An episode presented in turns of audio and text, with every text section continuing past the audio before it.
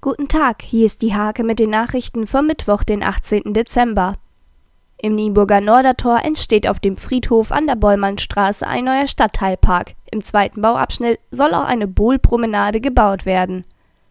Die Volksbank Nienburg reagiert auf das Zinstief. Weil Immobilien noch immer zu den sichersten Anlageobjekten gehören, baut sie dieses Geschäftsfeld aus und will künftig auch als Vermieterin auftreten. Birte Hagestedt ist die neue Leiterin der Stolzenauer Helen Keller Schule. Zuvor war sie als Dozentin für die Themen Inklusion und Fortbildung am Religionspädagogischen Institut in Locum tätig. In diesem Jahr werden zum 25. Mal die Sportlerinnen und Sportler des Jahres im Landkreis Nienburg gewählt. In der Ausgabe der HK Mittwoch präsentieren wir nach den Junioren die acht Frauen, die zur Wahl stehen. Der Vorstand der SG Hoja hat einen neuen Trainer für seine Kreisliga-Fußballer gefunden. Die Nachfolge für den aus beruflichen Gründen ausgeschiedenen Ralf Görgens übernimmt ab sofort Frank Miesliwitz. Diese und viele weitere Themen lest ihr in der Haker Mittwoch oder unter www.diehake.de.